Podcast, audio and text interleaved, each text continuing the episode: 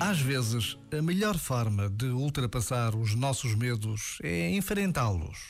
Enquanto não ganhamos coragem para encarar o que receamos, os nossos medos perseguem-nos como a sombra e crescem de forma incontrolável.